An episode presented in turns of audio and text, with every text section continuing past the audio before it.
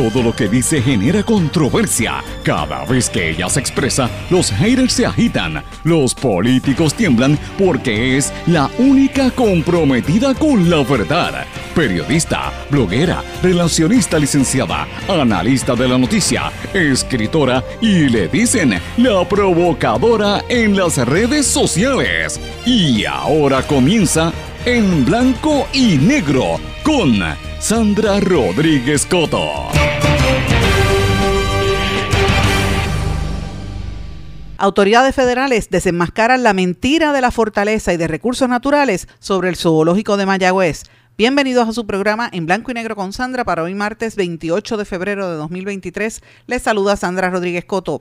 La secretaria de Recursos Naturales en propaganda para ocultar el fracaso suyo en la gestión del zoológico de Mayagüez ponen al gobernador Pierluisi a anunciar que iban a enviar los animales a un santuario, pero la verdad salió hoy finalmente. Autoridades federales estaban investigando en pesquisas civiles y criminales por los malos manejos de esos seres vivos, los animalitos que tenían maltratados en el zoológico de Mayagüez. Convocan protesta masiva mañana frente a la alcaldía de Ponce contra las posturas homofóbicas de Milladi Velázquez Pagan, esposa del alcalde de esa ciudad, Luis Irizarri Pavón, y por el ambiente de odio que ambos promueven. Crean marco regulatorio para promover la tecnología blockchain en Puerto Rico. Presentan argumentos para retirar el reglamento conjunto 2022 de la Junta de Planificación. Arrestan al líder religioso por pornografía infantil en Puerto Rico. Estiman en 116 mil la cifra de personas con demencia en la isla. Se agota el oxígeno para decenas de alcaldías en precario. Tres familias de Guayanilla reciben una nueva casa segura tras los terremotos gracias al esfuerzo colaborativo de varias organizaciones. Vamos a hablar de estas y otras noticias en la edición de hoy de En Blanco y Negro con Sandra. Esto es un programa independiente sindicalizado que se transmite a través de todo Puerto Rico en una serie de emisoras que son las más fuertes en sus respectivas regiones, sus plataformas digitales, aplicaciones para dispositivos móviles y por sus redes sociales. Y estas emisoras son Cadena WIAC compuesta por WYAC 930 AM Cabo Rojo Mayagüez, WISA WISA 1390 AM en Isabela, WIAC 740 AM en la zona metropolitana. Nos escuchan también por WLRP 1460 AM Radio Raíces, La Voz del Pepino en San Sebastián, por X61 que es el 610 AM y el 94.3 FM, Patillas, Guayama y toda la zona del sur, este y este del país por WPAB 550 AM desde Ponce para todo Puerto Rico y por ECO 93.1 FM también desde Ponce para todo Puerto Rico. Vamos de lleno con los temas para el día de hoy. En blanco y negro con Sandra Rodríguez Coto. Vivo en el país del tumbe, vivo en el país del tumbe, yo te lo canto porque es verdad. Vivo en el país del tumbe aquí el gobierno es quien tumba más. Vivo en el país del tumbe aquí el gobierno es quien tumba más.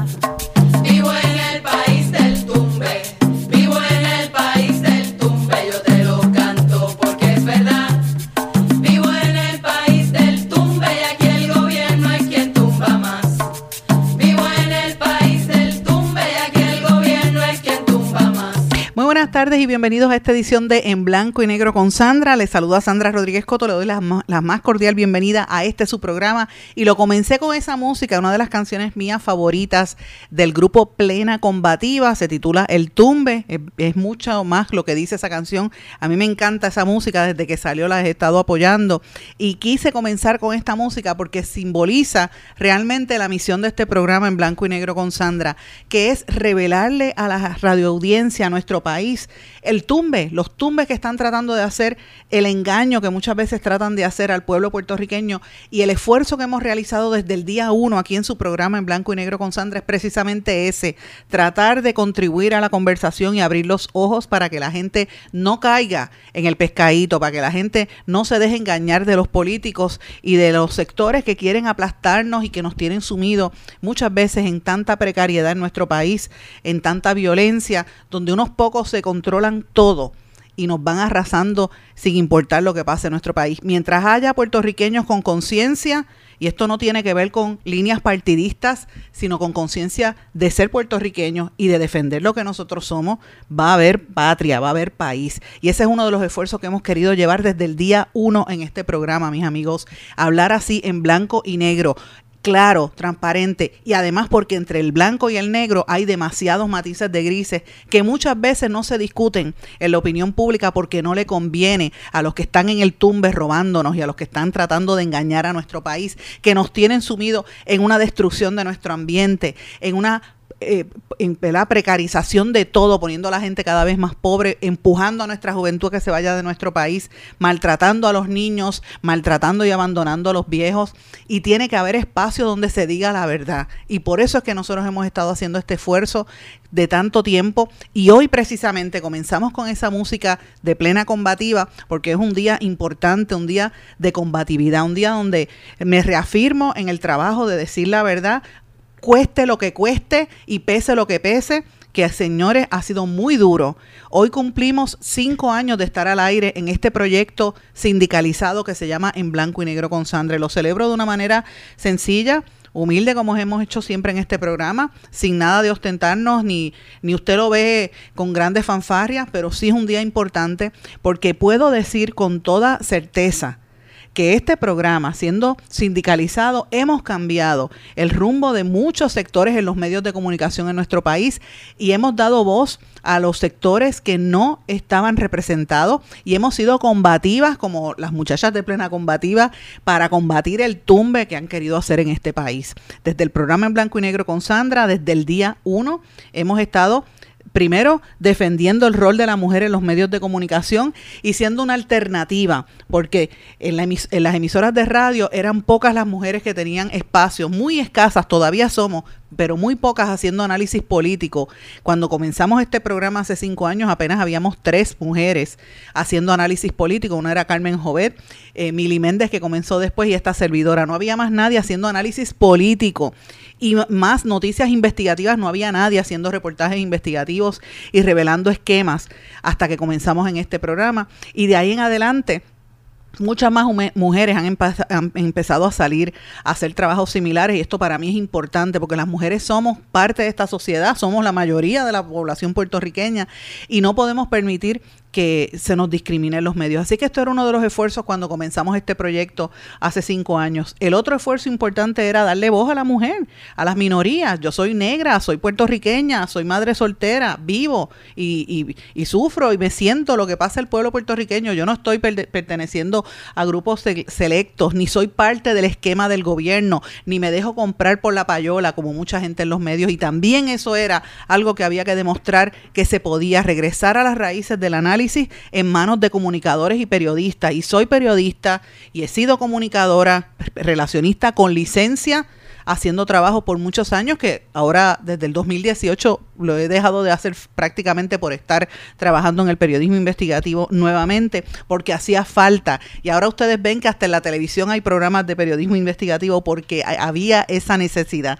Así que es un día importante que lo conmemoramos con mucha alegría y mucha humildad pero sí es el aniversario de nuestro programa en blanco y negro con Sandra. Esta es la edición 1236 de este su programa y quiero, ¿verdad?, mencionar también al, comienzo de este proyecto que lo estamos haciendo y lo hemos hecho también en un momento donde en la radio puertorriqueña no habían voces de mujeres. Cuando yo comencé éramos bien poquitas, eh, no habían, habían emisoras de las cadenas principales de la radio donde decían que no querían las voces de mujeres analizando programas y teniendo programas solamente para decir algunos titulares porque entendían que nadie escuchaba a las mujeres. Y yo decía, pero ¿cómo es posible si estamos en un país donde la mayoría somos mujeres?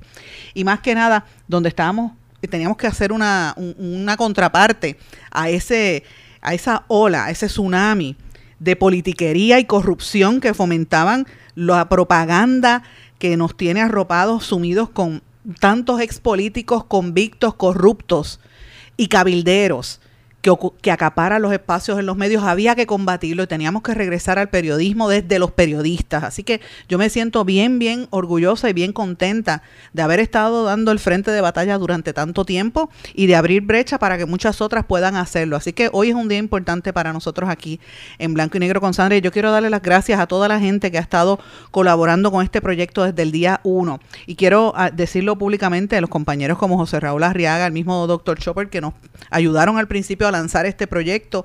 Éramos muy pocos los que hacíamos eh, periodismo sindicalizado y las emisoras donde empezamos, también tengo que decir que hemos sido objeto de persecución y todo el mundo sabe, la, la gente piensa más recientemente los ataques de el, nefasto personaje de la televisión asqueroso, Cobo Santa Rosa y su persecución y sus mentiras, pero no fue solamente ahí, veníamos arrastrando persecución también política y presiones porque mucha gente se sentía eh, y se siente intimidado de que se diga la verdad, porque no le gusta vivir en la verdad, y presionaban a las emisoras de radio donde estaba este programa. De hecho, nos sacaron del aire de algunas emisoras precisamente por presiones políticas. Nos pasó de al menos tres de las emisoras donde nosotros iniciamos, donde presionaron económica y políticamente para estrangular esas emisoras. Así que yo tengo que decir que las emisoras donde yo estoy al aire son emisoras valientes, son dueños que quieren echar hacia adelante y que reconocen la necesidad de que haya un espacio donde se ventile la verdad y se hable con claridad lo que está pasando en nuestro país. Y es en este programa, y lo tengo que decir también, y lo, conmemoro y lo celebro en este aniversario, donde hemos estado combatiendo el tumbe, como dicen las muchachas de plena combativa, combatiendo el pillaje, porque por cada dinero que se robe, por cada dólar que se vaya a la politiquería y a la corrupción, es un dólar, un dinero que se pierde de cosas que Puerto Rico necesita, por eh, más allá de, de hacer la imagen de que están arreglando los rotos en la carretera o dándole dinero, mire, vamos a hablar de la realidad, Puerto Rico está en una quiebra y hay que salir de eso, y hay unos que se están enriqueciendo mientras mucha gente sufre, las familias se han dividido, siguen empujando la migración de la emigración de muchos jóvenes, sobre todo la juventud puertorriqueña que no ve alternativas, mientras dejan a los viejos aquí abandonados. En este espacio hemos estado siempre trabajando a favor de eso y hoy es un día importante por esa misma razón, porque hemos estado desde el día uno revelando investigaciones sobre temas específicamente difíciles y áridos que los medios no quieren tocar porque viven de la propaganda,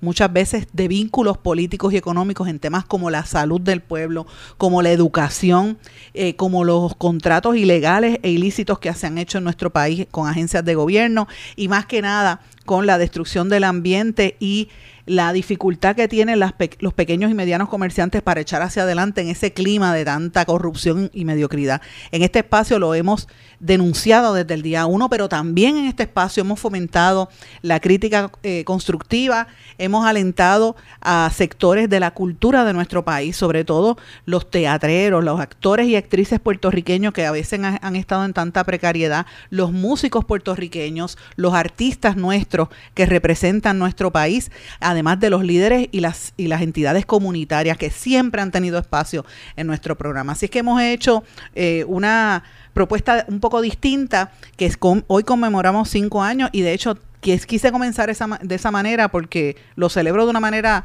eh, humilde, sencilla, pero lo tengo que hacer porque sé que hemos hecho cambios y hemos provocado mucho, mucho pensamiento distinto y ángulos distintos en los medios. Y ustedes ahora en, en, estos cinco años escuchan más voces de mujeres en la radio precisamente con esto. Este programa surgió también como una extensión del esfuerzo que nosotros habíamos iniciado en el año 2010 cuando lanzamos nuestro blog, ¿verdad? Como el medio en blanco y negro con Sandra, que es homónimo a un libro que sacamos publicado en el 2016. O sea, hemos tenido este mismo nombre en varios sectores porque hay que hablar entre en blanco y negro, como las letras de un, de un papel que es el papel es blanco y las letras son negras, pues precisamente entre el blanco y el negro hay muchos matices de grises y eso es lo que queremos promo, promo, ¿verdad? promover aquí y lo hemos hecho desde el día uno, diciendo lo bueno, pero lo que no es tan bueno, criticar constructivamente y señalar sin miedo porque no tenemos los dedos amarrados con nadie. Y, esto es privilegio personal. Comencé de esta manera el programa porque hoy es un día importante. Eh, lo escogimos por una alegoría, este nombre, de las letras sobre el papel, porque lo dije honestamente y porque tenemos que decir la verdad. Y diciendo la verdad, comenzamos con el programa de hoy. Ustedes escucharon los titulares eh, que, dije al principio. Hay muchos temas que tienen que ver precisamente con ese tumbe con el que nos arrastran a nosotros como pueblo y cómo nos engañan o pretenden engañar. Pero la gente tiene los ojos abiertos. Poco a poco la gente se ha dado cuenta de la destrucción del ambiente, de la destrucción de nuestra sociedad, del clima de odio que se, a veces se trata de fomentar y no se puede tolerar. Hay que, hay que ser... Eh, hay que ser humano, hay que ser humano, hay que, hay que respetar las diferencias y eso de, y, fomentar el odio no se puede permitir. Y de hecho, comienzo el programa con eso mismo, con una un llamado que se está haciendo públicamente para mañana eh, a partir de, de la una de, la de las 11 de la mañana frente a la Casa Alcaldía de Ponce va a haber una protesta masiva en contra de las posturas de Milladi Velázquez Pagán, la esposa del alcalde de la ciudad de Ponce, Luis Irizarri Pavón. Y quiero eh, citar específicamente el texto, las voces de la compañera y amiga Wilda Rodríguez, quien ha dicho que esta protesta se hace en rechazo a la incitación al prejuicio, al odio y a la violencia, en este caso contra la comunidad LBGTQ, que rechaza su desprecio a la cultura ponceña, se, se rechaza la imposición de una visión religiosa totalitaria desde una posición de poder que le da y le defiende su marido. Se rechaza que impongan la ignorancia como principio. Las posturas de Velázquez Pagán no se amparan en el derecho de la opinión como pretenden sus defensores. El derecho a la opinión no es absoluto. Termina cuando se cruza la raya de la dignidad. Entonces se convierte en un ataque, agresión y violencia. Como dice Wilda Rodríguez, una de mis grandes amigas y mentoras, dice que quede claro, opinión no es razonamiento y el derecho a la opinión no es absoluto. Vamos a hablar con propiedad. El derecho a la opinión está enmarcado en el derecho a la libre expresión consignado en la Declaración Universal de Derechos Humanos. No está sujeto a la censura previa ni a represalias, pero sí a responsabilidades como la consecuencia de su ejercicio, consecuencias que están estipuladas por leyes. Opinar es fácil, solo hay que decir lo que nos dé la gana, pero ¿todas las opiniones valen lo mismo? Por supuesto que no. Opinar no es razonar ni es argumentar, porque razonar y argumentar requiere de datos sujetos a comprobación. Una cosa es que todos tengamos el derecho a formar opiniones y expresarlas, y otra muy distinta es provocar y atacar con tus opiniones o imponerlas desde una posición de privilegio. La insistencia en la valoración de todas las opiniones como respetables, dignas, honorables, es una treta al sistema del sistema neoliberal y profundamentalista en que vivimos. Por eso se vende la opinión como razonamiento y el derecho como incondicional.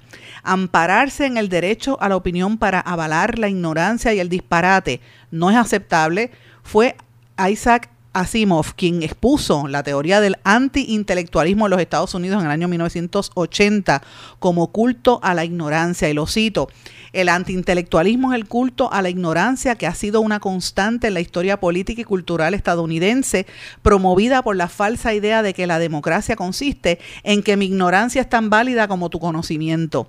Para sostener esa posición, el sistema lleva al ignorante a despreciar el conocimiento y calificar a quienes lo cultivan como elitistas, come mierda, y disculpen la palabra, arrogantes y clasistas, y lo lleva hasta sentirse orgulloso de su ignorancia y ejercer la compasión. Ser ignorante no es ser bruto. Ignorancia e inteligencia son cosas distintas. Cualquiera puede aprender y cultivarse. Eso es el derecho a saber. No podemos avalar la idea de que se puede aspirar a ser ignorante, que tenemos derecho a opinar como nos dé la gana y de lo que nos dé la gana, aunque no sepamos un pepino del tema. No podemos dejar el campo libre para que nos impongan la ignorancia como principio. Señores, y esto que les acabo de compartir fue un texto escrito por mi queridísima amiga Wilda Rodríguez en el marco de la protesta que se está convocando para mañana en el municipio de Ponce por las expresiones homofóbicas de la primera dama. Así es que fíjense qué cosa, qué casualidad que esto se da en el contexto en que estamos conmemorando el, quinto aniversario de este programa y precisamente es por eso para lo que hemos querido hacer es traer una alternativa a ese culto, a la ignorancia que se ha querido fomentar en Puerto Rico y más que nada al engaño porque parte de lo que pasa en nuestros medios de comunicación, al hacer eco de las cosas superficiales, al desviar la atención de los asuntos, al fomentar el chisme y la chacota y el relajo y la mamanolería, como dicen por ahí, es precisamente eso, fomentar la, brutalidad, el, el, que usted no sea intelectual, no sea inteligente, que no cultive la cultura, porque quieren al pueblo sumiso, dormido y esclavo. Y un pueblo sumiso y dormido es eso, es un esclavo y la gente no puede permitirlo. Estamos en el 2023, o sea que es cuando la gente tiene que tener más conciencia de la realidad. Así es que eh, quería plantearlo porque en el contexto de nuestro aniversario, esta, esta celebración y esta, este llamado que se está haciendo a la protesta mañana y este escrito de la compañera Wilda Rodríguez lo resume mejor que nadie. Pero señores, hay otros asuntos que también quiero discutir hoy en el programa eh, y vamos a hablar un poquito más en, detalle en, el próximo segmento de lo que está pasando en el Normandy y lo que va a pasar en, en, en Rincón, ¿verdad? En Sol y Playa, pero hay unas cosas importantes que han estado ocurriendo, ¿verdad? Quiero destacar que se ha dado a conocer la creación de un marco regulatorio para promover la tecnología de blockchain en Puerto Rico. Es un, un, documento que está circulando el Departamento de Desarrollo Económico y Comercio en una carta circular donde detalla cuál va a ser el marco regulatorio de esta tecnología que algunos países han intentado crearla como si fuese el, el soporte económico. Eh, por ejemplo, El Salvador, esa es una de las propuestas y de las apuestas del presidente Bukele, que por un lado monta la la, la, cárcel más grande del hemisferio, pero por otro lado quiere vivir y de la cripto utopía utilizando la plataforma y la tecnología de blockchain en ese mercado de las criptomonedas, ¿verdad? Pero el blockchain se utiliza, es una tecnología que se utiliza para múltiples otras cosas, eh, no solamente los blockchain y las, y las criptomonedas, pero eh, eso es parte de lo que se ha estado dando a conocer, cómo se posiciona Puerto Rico como, un destino de vanguardia a nivel global y cómo eh, crear innovadores en esa área y por eso es que están buscando utilizar la tecnología para eh, ¿verdad? esta tecnología em, emergente para tratar de, crear negocios y oportunidades de negocio. Esto es algo que vienen haciendo hace varios años, no se había concretado porque mucha de la gente que empezó trayendo esa línea de las cripto eh, ¿verdad? monedas en Puerto Rico resultaron ser unos estafadores y, fraude, un fraudulentos todos, o con vínculos a gente fraudulenta, otros han sido asesinados y ya usted sabe todo lo que ha pasado. Y muchos de ellos venían de la mano de los empresarios ley 60 que viven como en una especie de nube. Nadie sabe, saben que están ahí, pero nadie sabe realmente quiénes son, porque supuestamente están unos meses del año aquí, el resto del tiempo no se sabe. Pero en, en ese interín hay mucha gente tratando de entrar al, al mercado de los blockchain algunos de los cuales incluso son engañados en, y timados en estas este, charlas que dan de las criptomonedas, ¿verdad? Y le dicen a los muchachos, este, invierte 3 y 4 mil pesos, es como, la, como los, los dinares, la misma historia.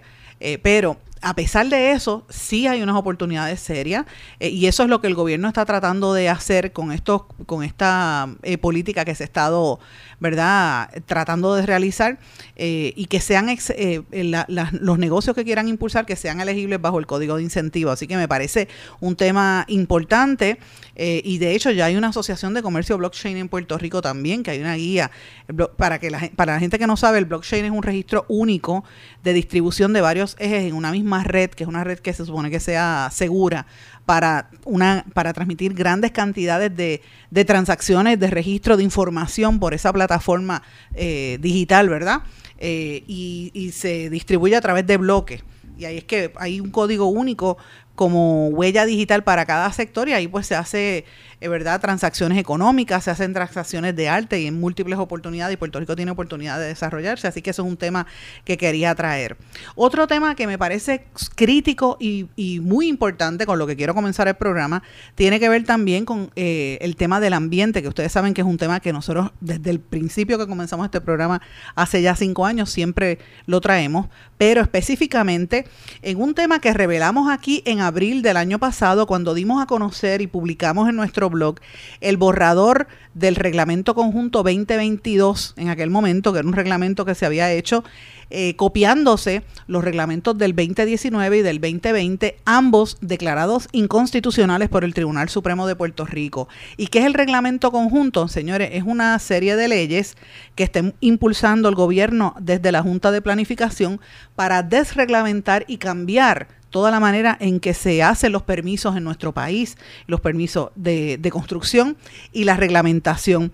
Eh, entre otras cosas, permite que, eh, y lo he dicho múltiples veces, que usted vive quizás en una urbanización, en una calle, una urbanización vieja, que toda la vida ha vivido la misma gente allí, de momento hay un terreno baldío y de momento le construyen allí un hotel o un Airbnb o un pop o una iglesia o un taller de hojalatería o le ponen una antena de telecomunicaciones al lado de la casa.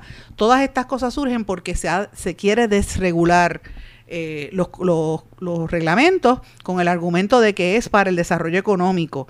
Y esto pues ha, provocado mucha controversia, sobre todo porque el reglamento se hizo sin eh, contar con, el público, ¿verdad? Y sin, eh, se distribuyó primero, que eso fue lo que revelamos en el año pasado, se distribuyó en una reunión con los desarrolla con ciertos desarrolladores, muchos de los cuales nos informaron y vimos fotografías de esa reunión donde tuvieron acceso al documento que no se había discutido ni siquiera con los ingenieros, ni los arquitectos, ni la gente que sabe del tema de construcción en nuestro país.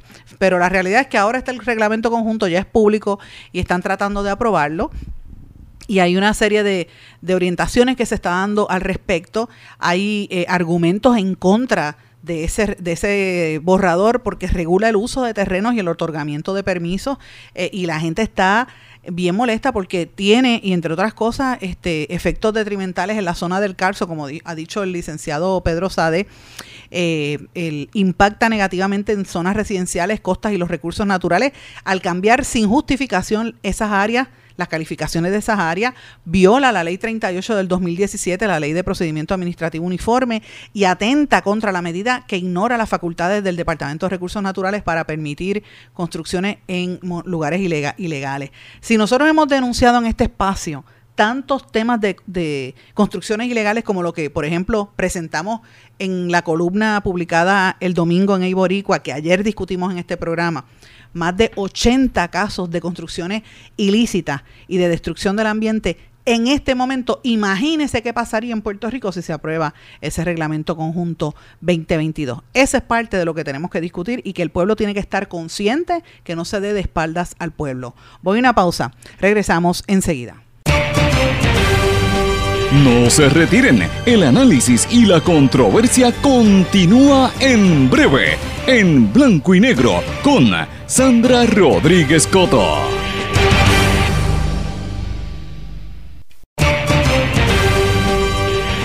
Y ya regresamos con el programa de la verdad, en blanco y negro, con Sandra Rodríguez Coto.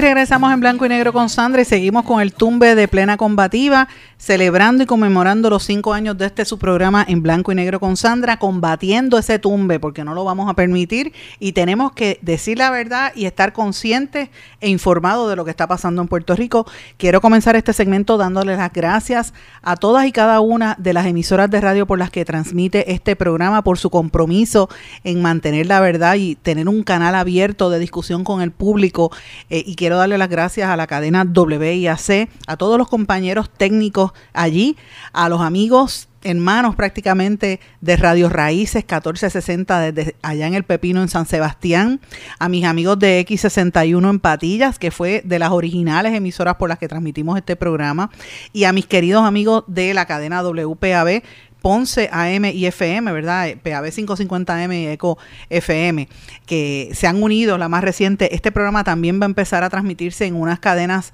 eh, cibernéticas eh, que pronto lo vamos a dejar saber fuera de Puerto Rico. Así es que eh, es parte de, la alternativa, del crecimiento al periodismo independiente más que nada y de decir la verdad, no tener miedo, porque en este país todo el mundo anda con miedo y no podemos permitir que esto pase, porque si no nos, nos hacen el tumbe y nos, nos, tumban en la cara. Pero bueno, no lo podemos permitir. Antes de irnos a la pausa, estábamos hablando del reglamento conjunto 2022 que están tratando de aprobar en Puerto Rico y que esto pues ha levantado mucha sospecha y mucha preocupación de la gente que sabe porque desreglamenta prácticamente todo y permitiría, como dije, las construcciones ilegales en costas, el, el impacto negativo en recursos naturales porque cambian sin justificación alguna las calificaciones. Ahora mismo usted puede vivir en una urbanización como pasa a la gente que vive en Calle, que se inundó cuando hubo el, más reciente huracán y ahí es que se dieron a dar cuenta que la urbanización estaba hecha sobre un humedal pasa como ayer habíamos denunciado en, en, una información que salió en Salinas,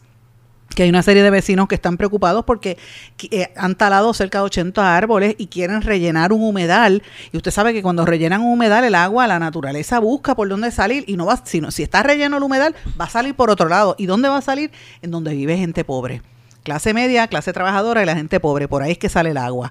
Y está pasando en otras partes en Puerto Rico. Entonces, eso es lo que tenemos que evitar, que estas calificaciones de los se vayan cambiando y que se vayan, eh, ¿verdad? Los reglamentos enmendando porque afecta a todo el mundo. Eso es parte de lo que trae este eh, reglamento conjunto 2022 y en los próximos días vamos a estar hablando consistentemente de este tema porque tiene mucha, ha levantado la preocupación de muchos sectores ante la realidad que vivimos. Miren, uno de los casos que yo creo que más ha evidenciado esta, esta situación, aún sin el reglamento conjunto, ha sido lo que pasó en Rincón, allí en el edificio Sol y Playa. Y los que siguen este programa saben que donde primero salió eso fue en nuestra plataforma y aquí en este programa donde primero dimos la voz de alerta de lo que estaba pasando en Rincón, porque tenemos familia en Rincón que nos dijo y porque contactamos precisamente al ambientalista y ex candidato a la gobernación Eliezer Molina, que él había estado escuchando lo mismo y de momento Eliezer llegó allí, hizo un video demostrando cómo se estaban robando la playa y cómo querían construirla en una zona donde estaban anidando unos tinglares y de ahí para abajo el resto de la historia, todas la, las manifestaciones, los arrestos, todo lo que ha pasado allí, la movilización de cientos y cientos de policías, mientras asaltaban en otras áreas, los movían allí a proteger un sector privado que resultó ser donde vivía un pariente, director de campaña de los de la campaña política del gobernador Ricardo, eh, del gobernador actual de Pedro Pierluisi, eh, y que ustedes saben todo lo que ha pasado allí, siempre ha habido campamentos y toda la la verdad la, la información que ha trascendido políticos defendiendo a esa construcción versus gente que estaba bien indignada. Y ese fue un ejemplo, ¿verdad?, de, de cómo la ciudadanía se dio cuenta de lo que estaba pasando, aún sin el reglamento conjunto 2020. Finalmente se terminó y ahora Recursos Naturales tuvo que admitir y confirmar el proceso de deslinde que empezó en el, en el, día de ayer, no ha terminado, para determinar los límites de los bienes inmuebles que colindan con el espacio de dominio público en la zona marítimo terrestre, allí en la playa Los Almendros en Rincón. Y esto es parte, ¿verdad?, donde se está realizando, se hizo un deslinde de oficio que lo hace el departamento, pero es por parte de la misma, eh, la misma preocupación que ha habido durante tantos tiempos y eso es parte de lo que la, la, presión pública ha logrado en esa zona, es parte de lo que está pasando también en Aguadilla, donde también eh, ya empezaron, removieron parte de una estructura con la brutalidad que lo hicieron con una música, una, una máquina, perdón, no música, una máquina que tiembla, ¿verdad? Parecía que estaba bailando sobre el techo de una cueva con lo que esto puede representar incluso riesgo para las vidas de esas personas que estaban allí, en un momento donde ha quedado evidenciado ante el país la corrupción y cómo aquí se protege el poder, cómo aquí eh, un desarrollador le disparó con su grupo, ¿verdad?, de, de guardias de seguridad, hirió con una 9 milímetros a unos manifestantes. Todavía el día de hoy, eso fue el 29 de enero, todavía no se han radicado cargos al, por intento de asesinato a la persona que trató de matar a alguien. Así que fíjense el estado de derecho donde estamos viviendo como país. Así que no se sorprenda si usted vive en su, en su propia calle y le montan un, un kiosco de eso. ¿Y usted cómo va usted a buscar alternativas y soluciones a sus problemas, miren, cuando estamos viviendo en esto. Y esto viene de parte del tumbe y del engaño que han querido hacer mucha gente en el gobierno. Y, y hay, hay, gente que no le gusta decirlo públicamente y tienen, quieren culiarse, pero yo no. Yo digo las cosas de frente, quizás por eso que le caigo mal a mucha gente en el gobierno, que crean una idea ficticia, ¿verdad? Y porque digo la verdad.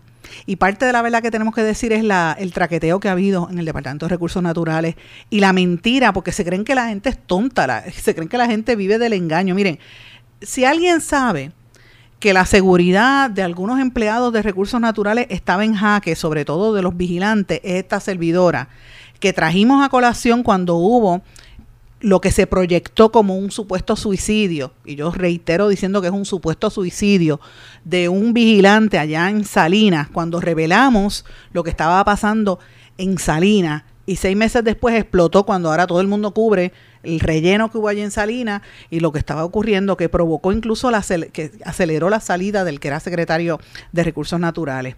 Nombran en esa posición a la secretaria sobrina del secretario de Salud, me refiero a Anaís Rodríguez Vega, que es pariente de, de Mellado, la, que era la abogada, dirigía la división legal supuestamente de Recursos Naturales, la nombran ahí y hace, ha evidentemente provocado un fracaso absoluto en su gestión, ha demostrado la incompetencia y la inercia eh, como directora en múltiples, múltiples renglones, permitiendo crímenes ambientales como lo ocurrido en Rincón, como lo ocurrido en, en Aguadilla, donde acabo de decir que hubo tiroteos, y más que nada, el fracaso nefasto en el manejo del zoológico de Mayagüez. Mire, quizás usted no sea animal lover, pero aquí en Puerto Rico hay mucha gente que nos gusta y queremos a los animales. Y cuando uno ve esos seres vivos, porque son seres vivos, no son seres humanos, pero son seres vivos, en las condiciones en que estaban, pues uno tiene que ponerse a pensar cómo es posible que hayamos llegado hasta ese extremo. ¿Y quién está detrás del tumbe de montar lo que quieren montar allí en el, en el, en el zoológico de Mayagüez? ¿Qué, cuáles son los proyectos que quieren ahí para el desarrollo, la construcción, los diseños de lo que viene para allí. El tumbe que hay ahí es grande, señores, y eso vamos a venir más tarde, pero y vamos a hablar de eso en los próximos días, pero la realidad es que eh, se ha algo quedado evidenciado en las últimas 12 horas, ha sido ese operativo que intentó hacer Anaís Rodríguez Vega, secretaria de Recursos Naturales, para tratar de montarse en la ola y crear una narrativa engañando al pueblo. Pero por eso es que es importante que hayan espacios como en blanco y negro con Sandra, porque aquí ese tumbe lo paramos. Y otros medios alternativos están saliendo a decir, mira, espérate, espérate, no me engaña. Vamos a decir la verdad. Esta secretaria se montó en una ola y se fue medio por medio hacer su propaganda por la televisión y, movía el pelo lacio hablando como que mira qué bonita soy, estamos ayudando al zoológico de Mayagüez cuando la realidad era otra.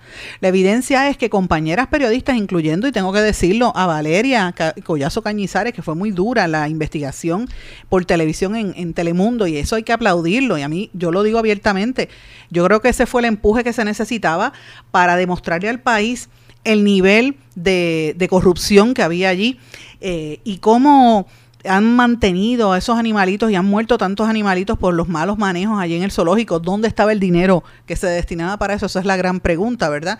Y ellos tuvieron que ir hasta el tribunal para buscar la información. Esta secretaria de, de, de Recursos Naturales ocultando información ayer estuvo en un, en un media tour por las emisoras de radio que son parte de la campaña de la propaganda tratando de lavarse la cara y junto con ella, el mismo gobernador cayó en ese juego. Yo, a mí, yo digo, Dios mío, pero Pierluisi sabe más que esto.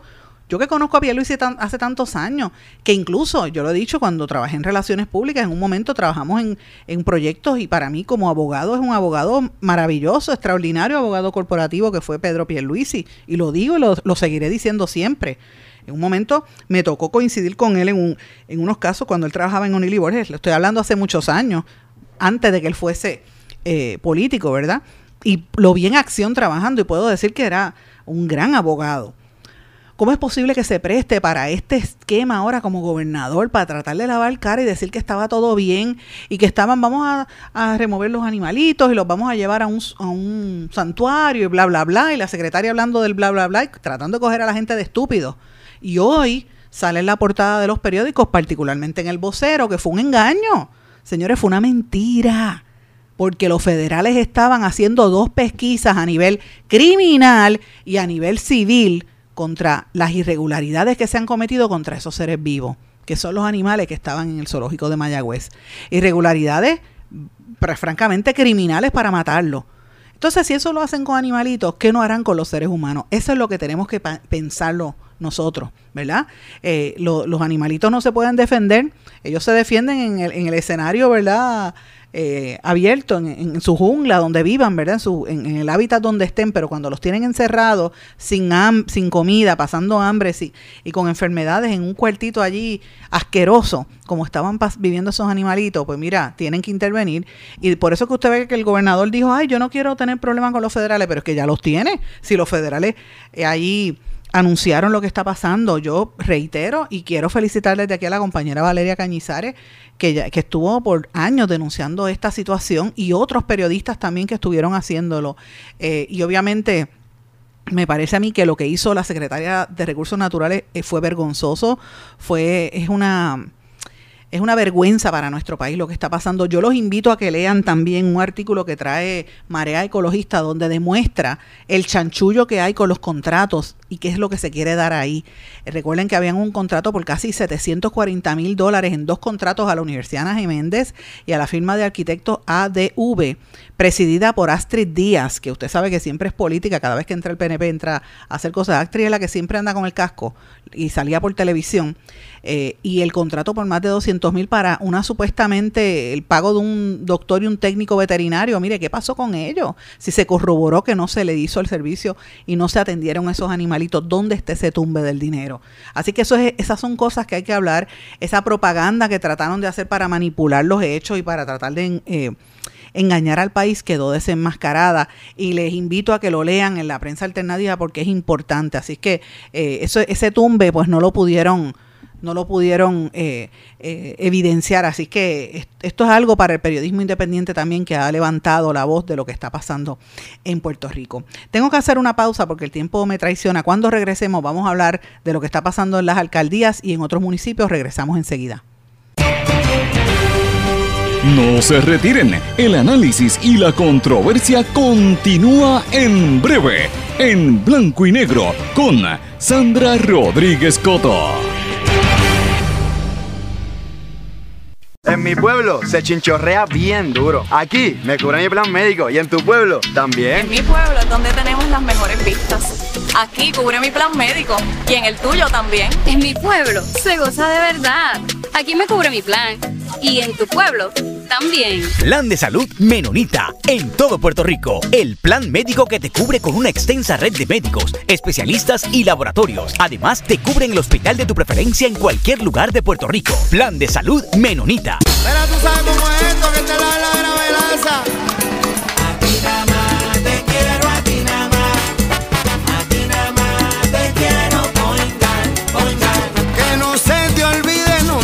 Vayas a olvidar. Márcalo, márcalo, yo quiero poingar. Ana, muchacho.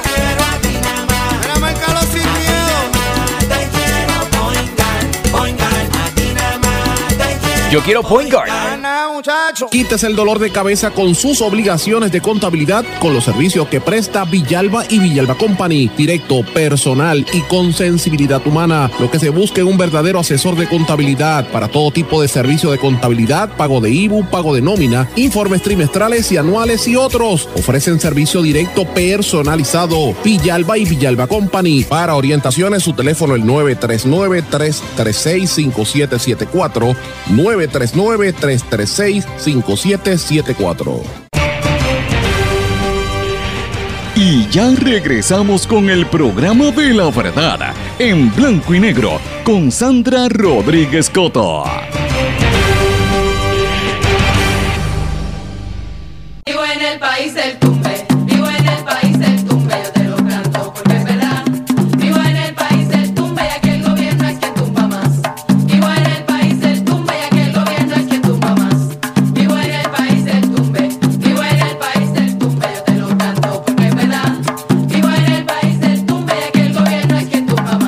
Regresamos en blanco y negro con Sandra. En esta parte final, sí, vuelvo otra vez con la canción El Tumbe de Plena Combativa, conmemorando los cinco años de En blanco y negro con Sandra, utilizando la música de estas compañeras que han llevado la plena a otro nivel. Y porque quiero llevar el mensaje de que tenemos que, que ser voz y espacio a lo que de verdad está ocurriendo en nuestro país y en nuestro mundo. Y quiero traer a colación un tema importante que sí hemos, siempre hemos traído en este programa y que sí ha sido tema de discusión, pero que eh, me parece que ha- se ha perdido un poco en estos últimos días con tantas situaciones que están ocurriendo en Puerto Rico y tiene que ver con el futuro de decenas de municipios y alcaldías que están en precario. Yo quiero aquí levantar el trabajo que ha hecho el querido compañero Jason Rodríguez Grafal de la Perla del Sur. Jason, si me estás escuchando, te envío un abrazo bien grande porque está haciendo un trabajo importante de, de cómo, de, de- de que la realidad que vive Puerto Rico es que tan Tan sencillo como para el próximo año, más de 40 alcaldías podrían estar en riesgo de cesar operaciones por problemas serios de solvencia económica, a pesar de haber recibido millones de dólares en ayudas y subsidios federales en los últimos años, después del huracán y con la pandemia y todo lo demás. La realidad es que hay unos problemas muy serios. Hay, alcaldías como Juana Díaz, Peñuelas, Guayanilla, Coamo, Santa Isabel y por ahí para abajo muchísimas otras que no tienen en los fondos, lo que existía antes en el fondo de equiparación, después de la quiebra del gobierno de Puerto Rico han seguido arrastrando problemas y que los fondos del plan ARPAT no les da. Así que, ¿qué va a pasar con esas alcaldías? Pues mira, más de un millón de puertorriqueños podrían quedar desprovistos de servicios directos que reciben de sus municipios. Cosas tan sencillas como el recogido de la basura. Que la gente dice, mira, no llega la basura. Pues mire, los municipios no van a tener con qué pagarlo. Seguridad municipal, ayudas al ciudadano, la operación de varios CDT que todavía tienen algunos municipios, solamente por mencionar algunos. Entonces volvemos a lo mismo, es el tumbe. ¿Qué pasó con esto? ¿Por qué el dinero se, se perdió? Pues mira, eh, ahí hay una situación extremadamente seria. Y esto que le mencioné fueron eh, los, los municipios que mira este reportaje, pero esto se sabe desde hace bastante tiempo que está ocurriendo en todo Puerto Rico. Así que lo traigo a colación porque es uno de los temas donde no estamos viendo el, el problema que hay, ¿verdad? De cómo la quiebra de Puerto Rico repercute en, otras, en otros renglones. Los excesos nos llevaron a esto y más que nada la falta de un proyecto político y económico que desarrolla nuestro país, ¿verdad? Eh, han creado el gobierno, y cuando me refiero al gobierno, es el gobierno central, la legislatura, la judicatura y los municipios como el principal patrono de nuestro país. Y ningún país echa para adelante cuando el gobierno es el, el que más eh, empleo genera. Eh, nos, nos estancamos, se siguen endeudando y aquí eliminaron como parte de la propaganda política un venue, ¿verdad? Un espacio de desarrollo económico que eran las 9.36, ¿verdad? Al eliminarse todo este mercado de la manufactura y hacerse de manera consciente por parte del gobierno, perdimos mucho capital. Para recuperarlo no ha sido fácil. Así que eh, esa es la realidad y estamos viendo y viviendo esta situación. Yo los invito a que lean esa investigación de lo más importante y planteese en el municipio donde usted vive si está entre los que no tienen el fondo de equiparación y los que van a mantenerse abiertos. Muy serio. Y esto pues trae cuando usted ve que hay precariedad económica, empiezan a, surgir los problemas sociales grandes. Fiscalía Federal informó que la Oficina de Investigaciones de Seguridad Nacional y la policía arrestaron a dos hombres acusados de cargos de pornografía infantil. Esto incluye a un líder religioso que tenía pornografía infantil. O sea, utilizan la iglesia para subterfugio, ¿verdad? Eh, para poseer estas asquerosidades de utilizar a los niños para hacer pornografía. Una de estas personas fue Nathan Galarza, de 22 años, que transportaba imágenes y fue acusado de esto. Y por otro lado, Eduardo Luis Marrero, de 52 años, líder de una comunidad religiosa en Calley, usted sabe cómo es, utilizó el Internet para eh, inducir a menores de 15 años a participar en actividades sexuales. Eso es para que usted vea un pastor evangélico, religioso, se hace pasar por la Biblia debajo del brazo para estar haciendo pornografía infantil. Por lo menos las autoridades federales lo incautaron. Y esta corrupción emocional, mental y, y- y- y- asquerosa que vive mucha gente es producto, ¿verdad?, del, de la crisis que se vive en nuestro país y cómo se premia la mediocridad. Así que es importante que cuando la gente vea cosas sospechosas, levante la voz de alerta y rápido levante la voz, aunque sea en su iglesia. Mire, si me está escuchando, por ahí es donde se dan muchos de los casos de, eh, de corrupción, muchos pastores que están violando gente. Hablan de los sacerdotes que violan niños, pero mire, este pastor con pornografía infantil, eso es un-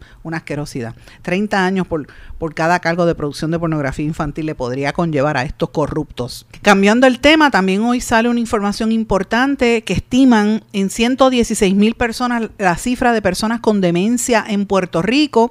eh, y esto pues se ve ante el continuo descenso de profesionales de la salud y de cuidadores, sobre todo para tratar enfermedades como el Alzheimer, que eso agota tanto a la gente que cuida al enfermo de Alzheimer. Y esto lo está dando a conocer eh, facultativos de recinto de ciencias médicas y de la Universidad de Puerto Rico, que dicen, mira, eh, hay más de 116 mil casos y no hay gente suficiente. Se proyecta que para el año 2050 esa cantidad se duplique casi 230 mil personas estarían para el 2050 con problemas de demencia, problemas de salud mental. ¿Quién los va a cuidar?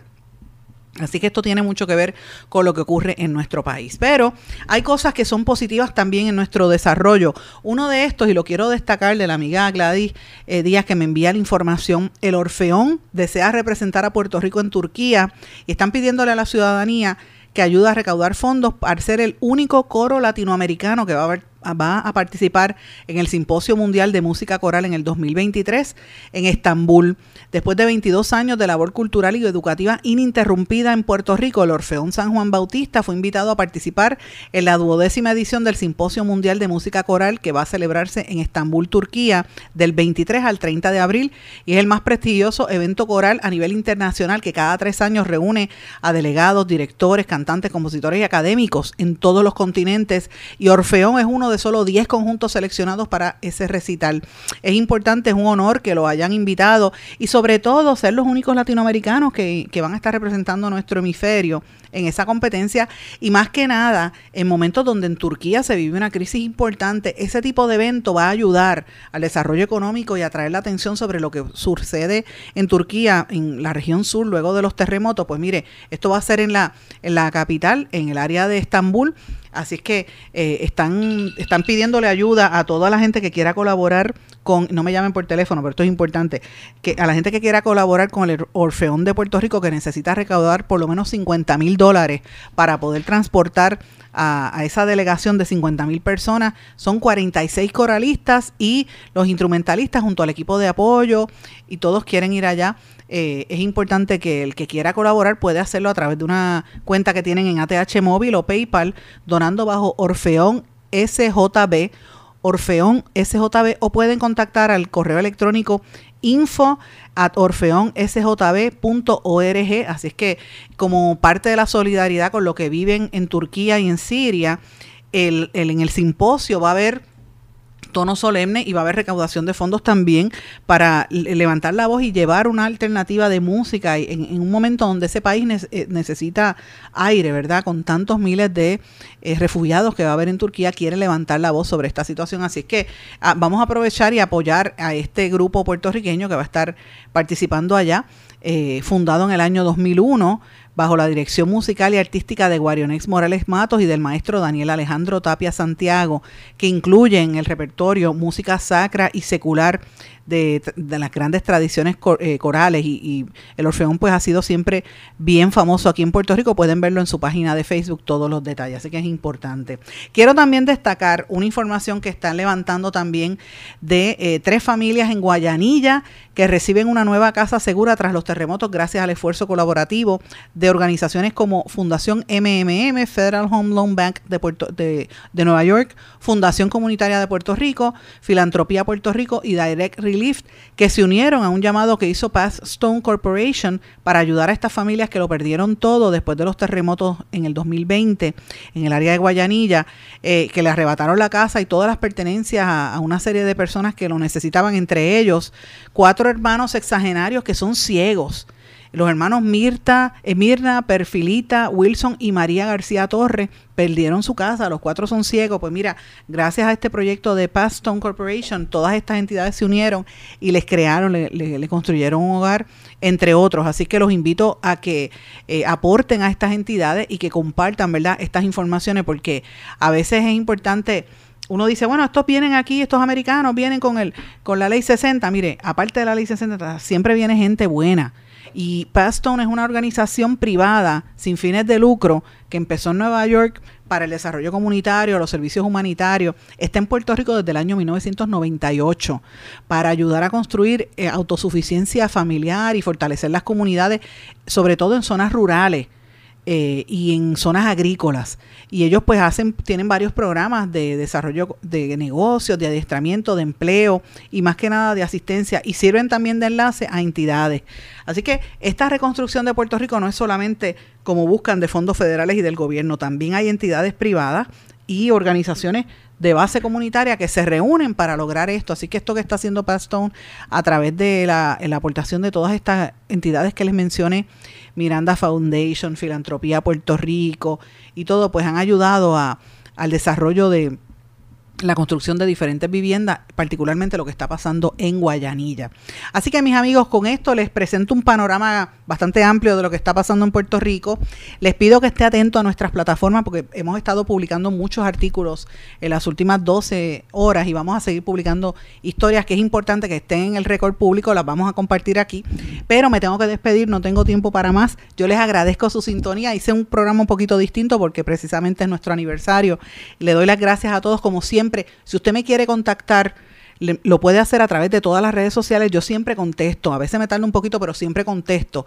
Y también me puede escribir al correo electrónico en blanco y negro con Sandra arroba gmail.com y siempre le voy a contestar allí, como hago con tanta gente que nos escribe a diario. Así que muchísimas gracias a todos por su sintonía, gracias por el apoyo y van a ser dos o tres años más los que sigamos haciendo este trabajo por Puerto Rico. Gracias a todos, que pasen todos, muy buenas tardes.